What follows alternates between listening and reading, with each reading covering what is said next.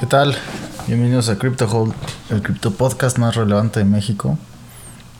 Como podrán intuir por su nombre, en este podcast hablaré sobre todo lo relacionado a blockchain, bitcoin, criptomonedas y lo que sea que vaya de la mano con este tema. Mi nombre es Cristian y soy su host durante el tiempo que dure este y otros episodios en el futuro. Eh, empecé este podcast el día de hoy porque me parece un gran momento debido a la coyuntura que se vive en el mundo blockchain eh, hoy en día, ¿no? Y no me refiero solo a la caída en picada y extinción de algunos criptoactivos, como por ejemplo Luna y Terra, que he dicho de paso que, que quedó con qué hijo de puta, ¿no? No sé con qué huevos viene a crear Luna 2.0. Pero bueno, ese es otro tema. Eh, y en esta ocasión a lo que me refiero específicamente es a un anuncio que se dio a mediados de la semana. Y me refiero, este, este episodio tal vez saldrá, si bien me va el domingo en la madrugada, domingo 12 de junio. Pero si sale el 13, pues me refiero a la semana anterior. Si sale el 12 de junio, pues me refiero a esa semana, ¿no? Que bueno, el anuncio es el de la Web 5 eh, Web 5 ¿Quién dio este anuncio? Pues Jack Dorsey. El, Jack Dorsey es este loco detrás de Twitter, su cofundador y ex CEO, ex chairman este y Bitcoin maximalist a más no poder pues anunció mediante un tweet que está en desarrollo una web conjunta entre web 2 y web 3 o así me gusta verlo por el momento a la que este cabrón original, super original, se le ocurrió llamarla Web 5. Eh, creo que lo hizo un poco en troleo hacia Ethereum y su Web 3. Porque pues hasta ya hasta mano escribió otro tweet, ¿no? De, de RIP Web 3 este, y sus VCs y no sé qué tanto, ¿no? Como si estuviera vaticinando la caída de la Web 3 y el ascenso de la Web 5 lo cual a mi parecer pues está convertiría a Jack Dorsey en una especie de Vitalik del Bitcoin. ¿No? Eh, tal vez estoy diciendo un montón de cosas que quienes no están familiarizados con el tema no entiendan. Sí que es un capítulo un poco pues, para gente ya más adentrada, no, pues no expertos precisamente, pero sí gente que ya tiene un poco más de conocimiento del mundo blockchain eh, pero pues la verdad es que la importancia del tema se me hizo se me hizo un gran tema para este primer episodio dada su relevancia. Eh, bueno, antes de empezar de lleno quiero hacer un disclaimer.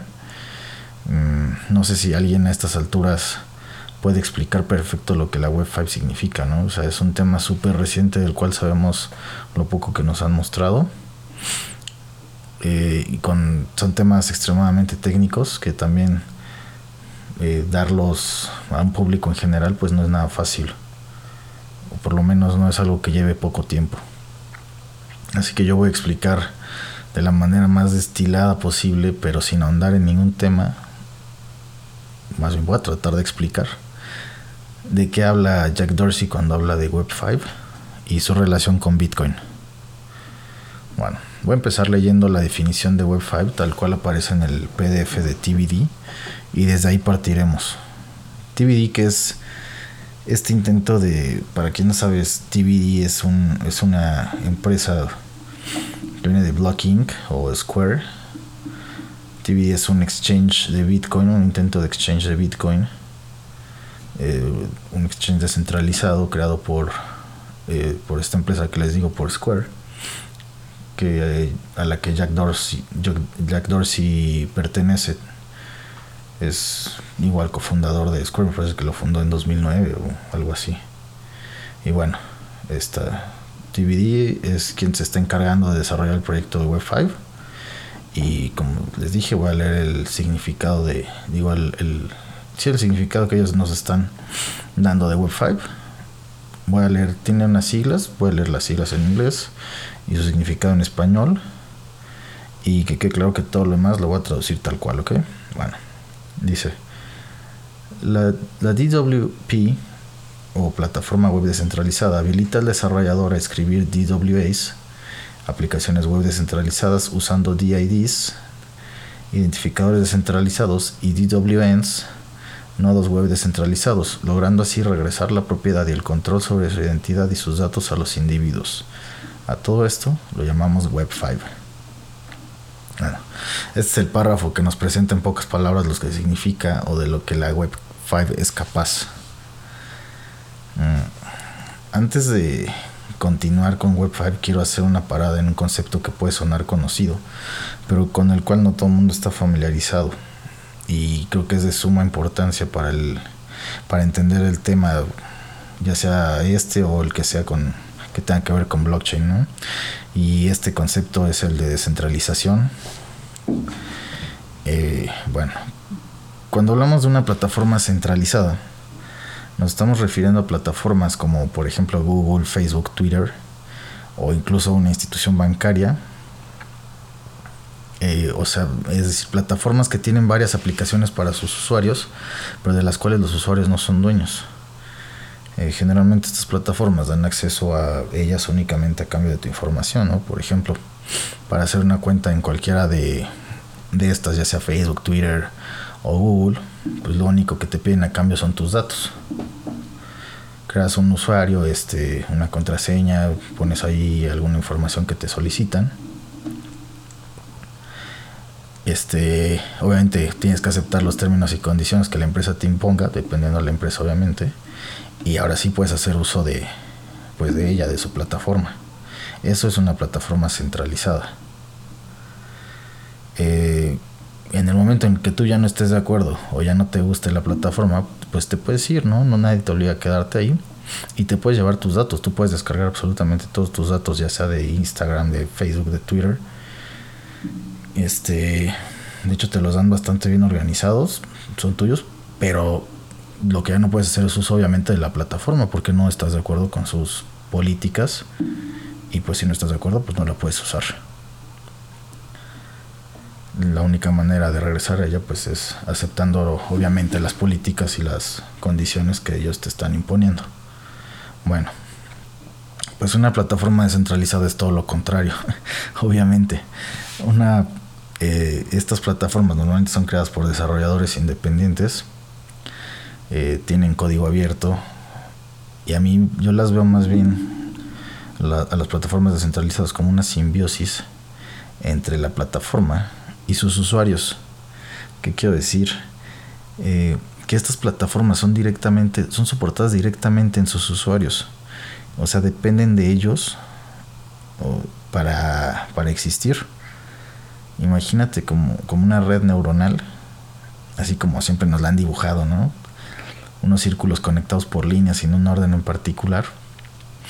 Pues cada círculo representa cada círculo representa un usuario, ¿no? Y, y, toda la red es toda esta plataforma descentralizada. En una plataforma centralizada sería un gran círculo al centro y de ese círculo se desprenden varios, varias líneas, digamos como brazos, que es, ya serían los usuarios que dependen de ese círculo. Pues en una descentralizada sería la sería algo distinto porque ahí sería todos esos usuarios interconectados a la misma red de la cual este pues eran prácticamente los dueños, ¿no? Porque ellos son la red. Un claro ejemplo de una plataforma descentralizada pues es eh, BitTorrent o el propio Bitcoin obviamente, Tor. Quien se acuerde de no, Ares y LimeWire no creo que no los considero tan descentralizados. Pero bueno, BitTorrent, Bitcoin sí que son unas plataformas descentralizadas. Eh, no sé si está quedando claro, pero podría crear un ejemplo tal vez más sencillo, más gráfico o, más común de lo que a qué me refiero. una plataforma centralizada es como puede ser como un Walmart y una descentralizada sería como un mercado. O sea, cualquiera pudiera comprar al Walmart, pero pues solamente puede hacer uso de lo que de sus servicios pues bajo las condiciones que Walmart te impone, ¿no? O sea, vas a comprar, encontrar ciertos productos al precio que, que Walmart quiere, bajo las condiciones de Walmart, de, me refiero a condiciones de postventa, ¿no? De, de reclamos, de servicio al cliente, etcétera. Ellos ya tienen sus condiciones bien establecidas y tú al, al entrar a su establecimiento, al entrar a su establecimiento, estás aceptándolas al, al momento de comprarles, ¿no? Mientras que un mercado es una plataforma descentralizada, ya que no solamente tiene la capacidad de ofrecer múltiples ofertas, valga la redundancia, del mismo producto, o sea, puedes encontrar el mismo producto en 10 puestos distintos, sino que también puedes, el, también el usuario tiene el poder de, de, negociar con el comerciante. O sea, hay gente que dice, ay, no, este, no, regateo, no es regateo, o sea, es, pues es el comercio, es ver quién ofrece mejor servicio, mejor precio y pues ahí te vas, ¿no? O sea, es como una democratización del mercado y yo no veo que eso esté mal, la verdad. Así, así como un mercado podría ser la democratización del comercio, pues una plataforma descentralizada podría ser la democratización del Internet. Ya este, regresando ya al tema de Web5 eh, y su vínculo con Bitcoin, que, o sea, Bitcoin, obviamente saben que es una, sabemos que es una criptomoneda, la primera y más importante que hay. Algunos dicen que no es solo una criptomoneda, pero pues yo digo que sí lo es. Eh, y de hecho hasta este momento pues solamente puede ser usado para acumular o transferir valor, ¿no? Eh, me refiero a acumular valor con el paso del tiempo. ¿Cómo lo acumulas valor con el paso del tiempo? Pues teniéndolo guardado en una wallet, ¿no? Eh, o un exchange que si guardas tu Bitcoin en un exchange, pues te recomiendo sacarlo de ahí, ¿no? Recuerda ese ethos de not your keys, not your coins. Así que pues no es muy recomendable tenerlo en un exchange. Y así como se usa para acumular valor, con el paso del tiempo también se usa para transferirlo mediante el comercio. O sea, lo que es compra y venta de artículos usando Bitcoin como moneda. De hecho, hay, hay, un artículo de hace unos días que salió en Bitcoin Magazine, escrito por Namcios o, ese cabrón, no sé cómo se diga, Namcios. Eh, escribió sobre la Web 5 y hay una anotación que me pareció importante que dice que si bien ya ha sido mostrado que la tecnología blockchain no es necesaria para la descentralización, como lo ha demostrado y como los ejemplos que ya les ponía de Tor o BitTorrent, pues esos ejemplos no, no, no son, no, no tienen una tecnología blockchain sin embargo son plataformas descentralizadas.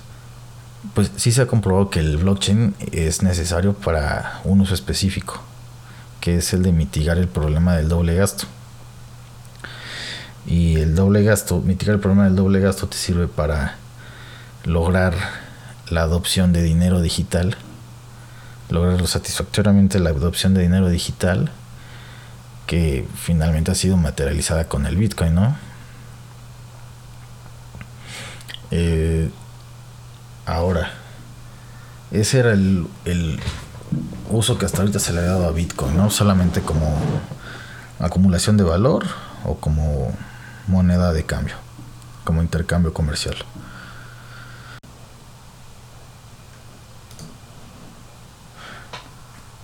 Bueno, Web5 viene a competir directamente con Web3, eh, ya que se había una, un blockchain que prometía dar un uso más allá de acumular o transferir valor, pues era Ethereum, con lo que llamaba la Web 3. Esta web ofrecía algo más que el simple intercambio comercial, ¿no? Y haciendo uso de tokens, criptos, smart contracts, etc. Bueno, pues Web5 viene a ser para Bitcoin lo que la Web 3 es para Ethereum, con una diferencia. Y una diferencia muy importante, que la Web5 promete eliminar la necesidad de tokens y lo hará haciendo uso de unos componentes de software como lo son los DIDs, DWNs y DWAs. Que, a ver, ¿qué son los DIDs? Es eh, los Decentralized Identifiers. Es como te vas a identificar en este metaverso que será la Web 5. O sea, es como un ID virtual único, inmutable. Como si imagina que tu usuario y contraseña realmente te pertenecieran, que fueran como una etiqueta que llevas a todos lados, a todas las, cuentas que abres en, esta Web 5. Y pues ya con eso no necesitas este, estar metiendo más datos, ¿no? Ahí ya, esa es tu identificación. Quien, por ejemplo, ya tiene un wallet, pues entenderá un poco más este concepto, ¿no? Que de hecho es un poco más complejo, pero creo que para efectos de este podcast, pues esta explicación cumple. Los DIDs son tu identificación eh, digital como una llave pública que vas a llevar en la Web 5. Eh, los DWNs o nodos descentralizados lo que hacen es permitir almacenar la, la, información no en un solo servidor central, centralizado, sino en todos los nodos. Eh, y también te puede, puede servir para enviar mensajes sin la necesidad de un intermediario. ¿no? Aquí en, en, los nodos descentralizados aplica el hito de el de hace rato que dije de not your coins, not your keys, not your coins. Pues ahora podría ser not your server, not your data. Un ejemplo claro de, de estos nodos serían o de una aplicación que use todo esto sería tal vez eh, Signal o, o, o Telegram. Creo que en resumen, la Web 5 está, será creada de diferentes componentes de software que permitan a los desarrolladores crear aplicaciones web descentralizadas, preocupándose únicamente de la interfaz y la experiencia del usuario, eh, ya que los problemas de seguridad van a estar virtualmente cubiertos por la descentralización de dichos componentes. Pues eso es, de eso se trata y pues será obviamente hasta que esté en práctica, hasta que ya esté en hasta aquí ahora podemos usar cuando veamos qué tan funcional es. Eh, hasta aquí lo dejaremos por hoy. Si bien sé que obviamente hace falta desarrollar bastantes conceptos, creo que esta pequeña guía sirve, aunque sea para mitigar en lo muy general lo que significa la incursión de esta nueva plataforma. O bueno, ya mínimo, si dicen, no mames, no, no entendí ni madre de lo que este cabrón dijo pues espero que, aunque sea les despierte la curiosidad de indagar por su cuenta, ¿no? Bueno, pues gracias por escuchar. Seguimos en contacto. Pueden encontrarme en Instagram y Twitter como arroba CryptoHoldNet. Cripto con Y, hold de hoyo y net. Arroba CryptoHoldNet. Bueno, pues gracias. Adiós.